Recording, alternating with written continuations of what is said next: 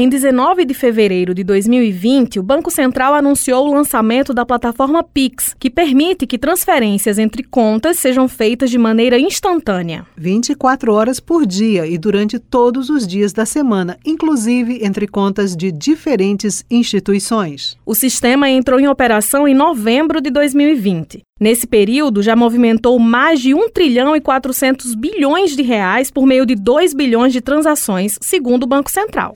O montante mais recente sugere que a utilização da ferramenta vem crescendo em ritmo acelerado. Como funciona? Quais as vantagens e desvantagens? Qual o futuro do Pix? Este será o assunto dessa semana.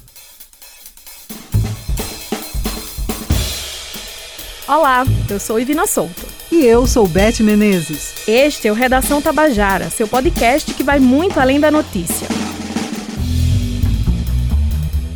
Você confere aqui, em uma abordagem diferente, os principais assuntos do momento. Este é um conteúdo da empresa paraibana de comunicação gerado exclusivamente para as plataformas digitais.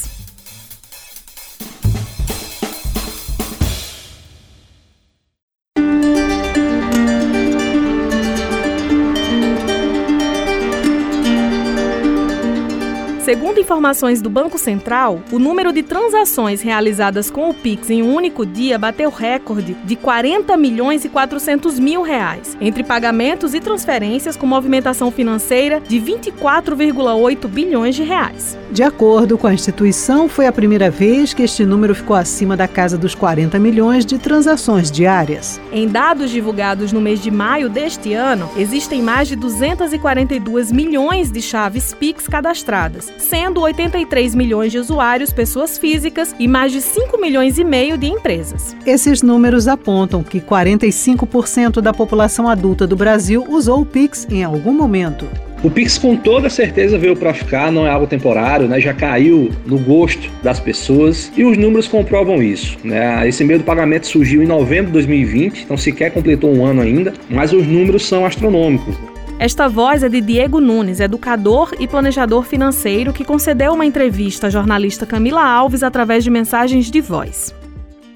Diego, de forma simples, explica para a gente o que é o Pix, como funciona e também como surgiu essa ferramenta. Começando pelo conceito, o Pix nada mais é do que mais um meio de pagamento. É tá? um novo meio de pagamento, assim como o TED, DOC, criado pelo Banco Central com o objetivo de promover a inclusão financeira, de aumentar a competitividade do mercado, reduzir o custo para as pessoas físicas, por exemplo, é um serviço gratuito, e incentivar a eletronização do mercado de pagamentos de uma forma geral. Né? O Pix tem como grande diferencial, né, além da simplicidade, né, como é que ele funciona? Ele consiste no cadastramento de uma chave e essa chave é a única informação necessária para a concretização de uma transação financeira. E por meio dessas chaves, né, a partir do momento que eu forneço essa chave para alguém que queira me fazer um pagamento, né, ela vai precisar desse único dado para fazer a transferência em menos de 10 segundos. E essa transferência pode ser feita de domingo a domingo, né, 7 dias por semana. Agora, recentemente, teve uma limitação para valores à noite, por questão de segurança, mas o Pix está disponível 24 horas, 7 dias por semana. Você acredita que o Pix surgiu de algum tipo de estratégia do Banco Central? E se sim, fala pra gente qual seria essa estratégia? Em relação à estratégia, vale salientar que a missão do Banco Central é zelar pelo sistema financeiro, né? manter a solidez do sistema financeiro, estimular a eficiência, a competitividade e principalmente fomentar o bem-estar econômico da sociedade. Então, a partir do momento que é disponibilizado um meio de pagamento simples e gratuito, se promove também a inclusão financeira. Aí isso beneficia a economia como um todo. Tá? Então, a, a estratégia do Banco Central de criar mais um meio de pagamento, né? cada vez mais simples, cada vez mais seguro, é incluir, dar mais possibilidades para que as pessoas possam transacionar seus recursos financeiros no mercado com segurança e deixar cada vez mais eletrônico esse processo de pagamento. Tá? Então, a, o objetivo geral, em resumo, é dar uma dinâmica melhor para o mercado como um todo. E na sua visão, Diego, essa ferramenta mudou ou mudará o comportamento das pessoas e das empresas? Na minha visão, a ferramenta mudou sim o comportamento das pessoas e das empresas e tende a mudar muito mais, né? Afinal, o Pix sequer completou um ano de vida. Aí estamos só começando, né? Só o início de uma grande transformação no mercado financeiro, no mercado bancário. A primeira mudança é a questão do acesso. E nisso a ferramenta cumpre a sua missão relativa à inclusão financeira, né? Pessoas que não tinham acesso, né? não faziam transferências eletrônicas, hoje o fazem, né? e sem custo e de forma muito simples. Essas pessoas antes não faziam ou pelo custo ou pela complexidade, né? E hoje elas encontram uma ferramenta gratuita e extremamente simples, na qual só é preciso colocar uma única informação que é a chave do receptor, né, de quem vai receber aquele valor, né. É, isso para qualquer valor, né, um real, dois reais, então transações menores, né, também ficaram muito facilitadas. As pessoas cada vez mais andam com menos dinheiro, né, é muito comum as pessoas não terem cédulas no seu bolso. E isso para quem está vendendo também é muito bom. Tem um exemplo prático do meu cotidiano, que é o vendedor de pipoca lá da escola da minha filha. E um dia desse eu me peguei lá sem dinheiro no bolso, mas não por isso eu deixei de consumir. Eu paguei via Pix. Então foi bom para mim. Eu tive a experiência experiência, não me frustrei, né, de não poder comprar a pipoca naquele momento ali para minha filha. E foi bom para ele que fez mais uma venda. Também foi muito importante na ótica do orçamento do brasileiro, né, porque quem fazia muitas transferências antes, hoje eliminou esse custo, né, porque faz tudo via Pix. Porém, tem um ponto de atenção que eu gostaria de frisar, né, e na minha ótica ele é pouco debatido. A indústria, ela vem cada vez mais investindo em meios de pagamento, né, para diminuir a dor que nós sentimos ao desembolsar um valor para comprar um produto ou serviço. Nas finanças comportamentais, né, nesse campo de estudo, existe um conceito extremamente importante que é o conceito de dor do pagamento. Né? Existe essa dor. Né? Estudos científicos comprovam isso que ao desembolsar, né, ao tirar uma nota da sua carteira, entregar para alguém, mesmo consumindo, claro, um bem ou um serviço, você sente uma dor, né, ao se desprender daquela nota que te custou ali algumas horas de trabalho, né? E os estudos comprovam exatamente isso, que além da dor, essa dor é diferente dependendo da forma como eu pago. Se eu pago com dinheiro, eu sinto mais dor, se eu pago com cartão, eu sinto menos dor. Hoje, em vários sites você encontra a compra por um clique, né? O que seria isso? É uma forma de minimizar essa dor, né? De você não ter que tirar o cartão de novo, formar os números novamente. Durante esse tempo, você pode racionalizar, ponderar a decisão de compra e desistir da compra. E aí essa compra por um clique deixa tudo muito fácil, muito simples. Né? E o Pix trouxe essa facilidade, né? Você consegue comprar em qualquer horário, embora hoje tenhamos a limitação noturna, mas você consegue comprar final de semana. E antes não, né? Se você perdeu o horário da TED, você tinha até o outro dia para pensar melhor, né? E talvez desistir daquela compra. Hoje não, né? Por impulso, você vai ali e compra. Tá feito, não tem volta. Então isso deixa as pessoas que são mais consumistas mais expostas. E vale lembrar que o Pix ele vai utilizar o saldo que está em conta, incluindo o limite do cheque especial. Então isso pode ser um gatilho para o endividamento. Ah, então poucas pessoas estão falando sobre isso, isso me preocupa enquanto educador financeiro. Nós precisamos debater mais essa questão, né, para que as pessoas utilizem a ferramenta. E é claro que o problema não é da ferramenta, né, como a gente a utiliza. Mas em um Brasil que nós temos mais de 90 milhões de brasileiros endividados, né, num país com mais de 90 milhões de pessoas endividadas, nós devemos sim ter essa preocupação. Então vamos fomentar esse debate para que as pessoas utilizem o Pix de forma inteligente. Diego, e o que a gente pode esperar daqui para frente no Brasil de diferente com o aparecimento dessa ferramenta? Daqui para frente podemos esperar muitas melhorias como eu falei, o Pix está só com um ano de idade, né? Completa agora em novembro. Então vem muita novidade por aí. Já se fala em saque via Pix, né? Integração com aplicativos, né? Você vai pedir lá o seu lanche no iFood. Então, pelo próprio aplicativo, você já paga sem necessariamente ir para o aplicativo do banco. Então, tudo isso está sendo pensado, está sendo desenvolvido pela equipe do Banco Central para facilitar cada vez mais podemos esperar daqui para frente muita novidade, muita facilidade e com muita segurança. Né? O Banco Central está tendo essa preocupação de lançar ferramentas que sejam seguras, né? para que seja mantida a credibilidade do sistema financeiro brasileiro.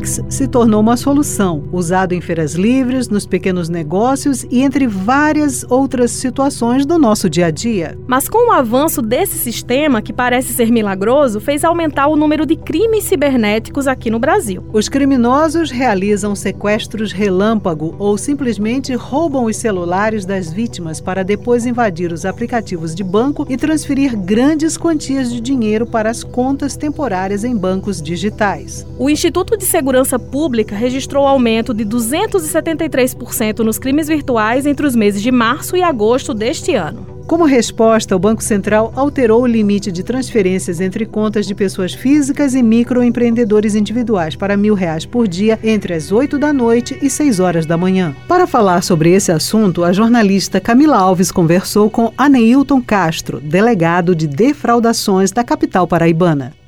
Doutor Aneilton, com o surgimento do PIX, houve um aumento de crimes como sequestros e também golpes diversos? E aí também já emendo outra pergunta: quais são as maiores ameaças que surgem com a popularização do PIX? É importante a gente salientar que realmente é uma ferramenta muito útil né, para a sociedade. A população brasileira teve essa ferramenta aí que surgiu como uma forma de realmente otimizar as relações, relações de transações financeiras. Ou seja, de forma muito rápida, você pode fazer uma transferência, fazer um pagamento de uma conta para outra pessoa, para uma empresa, para uma, uma empresa, né, uma pessoa jurídica. Mas aí é onde mora o problema, que a gente tem que ter muito cuidado com o Pix justamente por essa questão dele ser muito prático, ser muito rápido, a forma como a, o dinheiro é transferido, né, da, de quem está transferindo para o credor, para quem vai receber. Sim, e aí houve um aumento de crimes relacionados a sequestros e golpes, por exemplo, já por o PIX apresentar essa maior facilidade? A gente pode falar de que os golpes, os crimes de estelionato, eles continuam acontecendo. Teve um incremento muito grande nesse tempo de pandemia. Os mesmos crimes que aconteciam, eles estão acontecendo com mais frequência agora. A questão é o seguinte, é que o que houve aí que a gente tem que colocar como observação importante é que esses mesmos golpes que eram praticados, eles estão sendo praticados agora em que o estelionatário mal intencionado, ele induz a vítima a fazer a transferência do valor mediante Pix. Porque antes ele tinha outras opções, dava nome de contas para fazer TED, transferência bancária, outras modalidades. Então, os mesmos crimes continuam acontecendo, a questão apenas é que eles induzem para que o pagamento seja feito mediante Pix por conta da imediatidade da transferência, que é muito difícil você conseguir bloquear e reaver o valor imediatamente.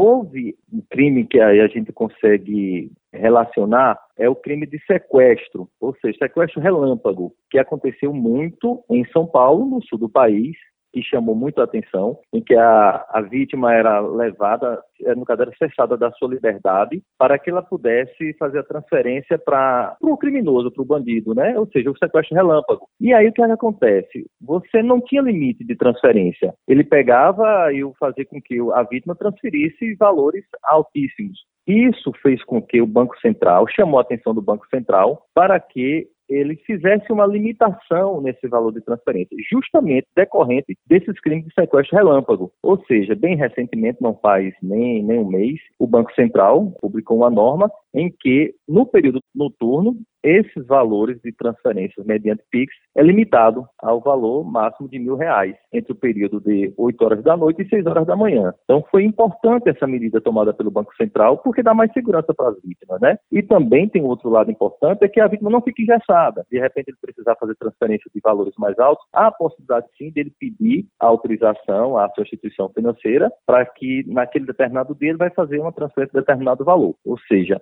é um normativo que ajuda a população porque ela fica segura, né, livrando-se da possibilidade de ser tirada a sua liberdade para que haja essa transferência de valores altos, mas em compensação também ela não fica engessada porque ela pode fazer essa transferência de acordo com uma solicitação na instituição financeira.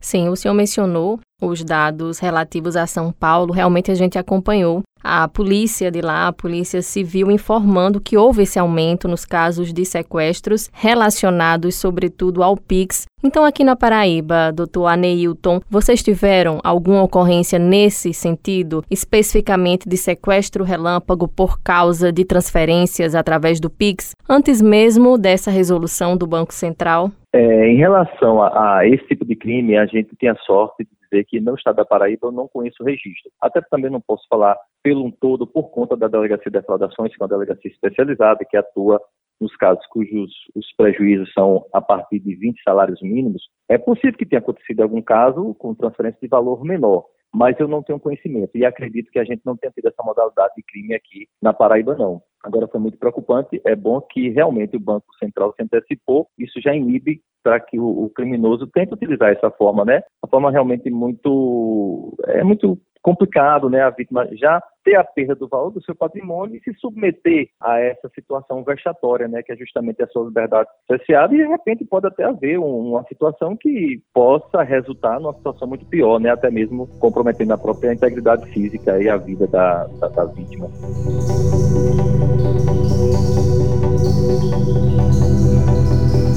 Eu acompanhei, doutor Aneilton, um caso com uma amiga minha, que uma outra colega do nosso círculo teve o WhatsApp clonado. Então, o criminoso, né, o golpista, mandou mensagens para os contatos do WhatsApp pedindo um dinheiro emprestado para pagar uma conta. Eu acho que é uma modalidade já bem comum. E dando Pix. Então, essa minha outra colega realmente fez a transferência, caiu no golpe perdeu o dinheiro, até onde sei, ela não chegou a reaver essa quantia. Então, realmente, esse é o modus operandi mais comum aqui na Paraíba e, diante disso, quais seriam as suas considerações, as suas dicas para as pessoas evitarem cair nesses golpes? Sem sombra de dúvida, essa é a modalidade mais utilizada. Eu diria que tem sido 100% quando se fala do Pix porque, por exemplo, nos últimos quatro meses, esse tipo de crime né, de estelionato que acontece pelo contato virtual, seja através de mensagem, através de WhatsApp, de Instagram, de Facebook, volto a dizer que o criminoso ele induz a vítima a fazer a transferência daquele valor 100% dos últimos casos aqui, dos últimos quatro meses, foram sempre por Pix. Não tenho nenhum outro caso aqui que a modalidade tenha sido feita, tenha sido um TED, uma transferência bancária, outra modalidade qualquer. Todas têm sido através do Pix. Todos os casos que a gente está acompanhando aqui desde os últimos quatro meses. E assim, acontece diariamente essa modalidade. Qual seja, a clonagem do perfil do WhatsApp. É interessante que hoje em dia eles não têm mais aquela preocupação de fazer toda aquela engenharia para conseguir clonar o próprio número. Não, simplesmente ele coloca uma fotografia da pessoa, de qualquer pessoa, de um familiar, e aí faz a, o contato com a vítima. Obviamente, a vítima recebendo aquele contato do WhatsApp, vendo a foto daquela pessoa, seja do seu filho, da sua filha, do cônjuge ou de um amigo, ninguém hoje em dia vai verificar qual o número. Né? De repente, eu não sei qual o número exato da minha filha, da minha esposa, do, do meu parente, né? Você não vai saber o número, mas você vê a foto, você já é levado a acreditar que você está falando com aquela pessoa. E aí o cuidado tem que ser muito grande. Receber um contato desse, de mensagem de texto, solicitando uma ajuda financeira, um pagamento, porque está com problema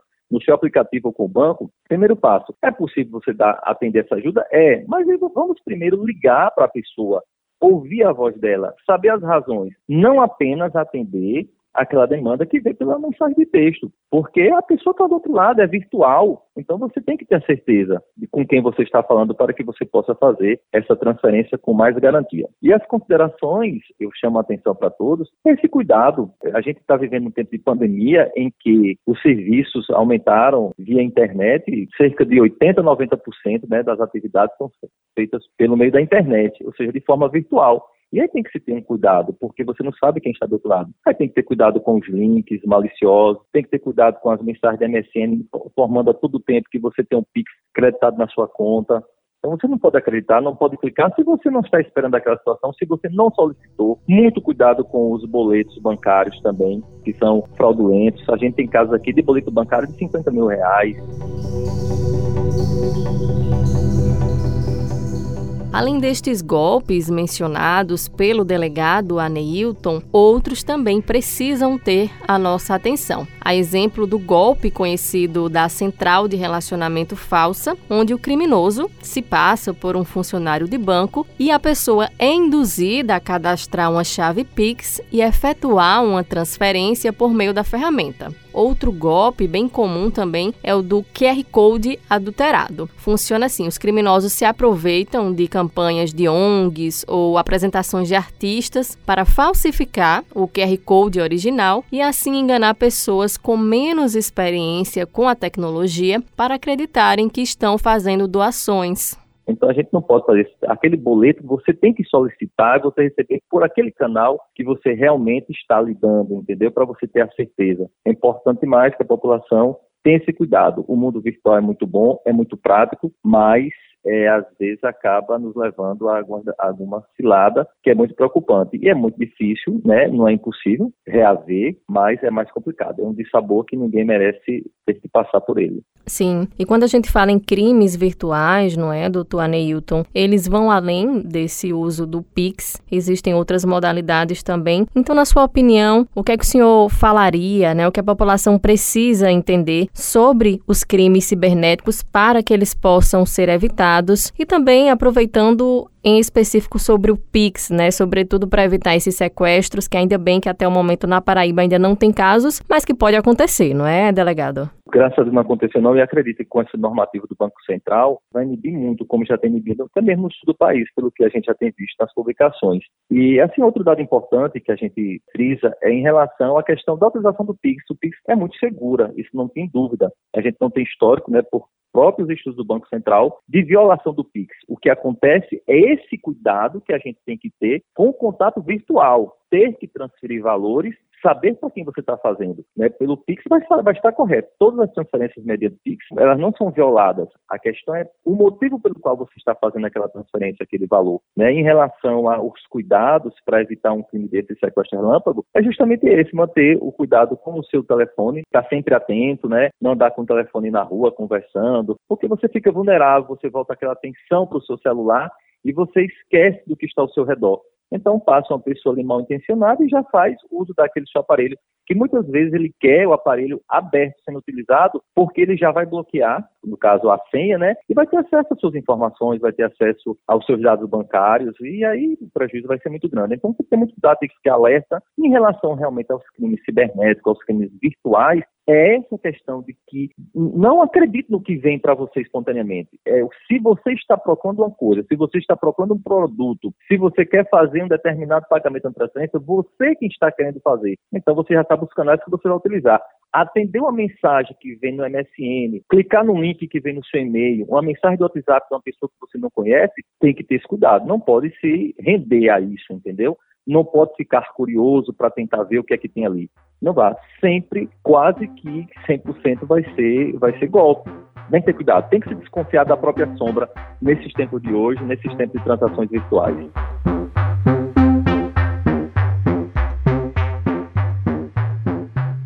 É só no Brasil que esse tipo de sistema é usado. Ao menos 56 países ao redor do mundo têm atualmente uma ferramenta de transferências instantâneas. Um levantamento mostra um aumento em relação a 2019 e evidencia que a pandemia do novo coronavírus acelerou a mudança para o digital. No ano passado, 50 países tinham um sistema de pagamentos instantâneos. Com os avanços da tecnologia, a facilidade no controle bancário vem aumentando. Mas com isso, também aumentam os riscos. O Redação Tabajara teve a apresentação de Ivina Souto e Bete Menezes. Produção Tamires Máximo e Raio Miranda. Entrevistas Camila Alves. Roteirização Matheus Silomar e João Lira. Edição e sonorização Luiz Monteiro. Direção João Lira. Supervisão do gerente de jornalismo Marcos Tomás. Participação especial do educador e planejador financeiro Diego Nunes. E do delegado Aneilton Castro. Fontes de consultas: Agência Brasil e Banco Central. Esta é uma produção da Empresa Paraibana de Comunicação. O Redação Tabajara se encerra por aqui. Até o próximo episódio. Obrigada pela escuta e até lá.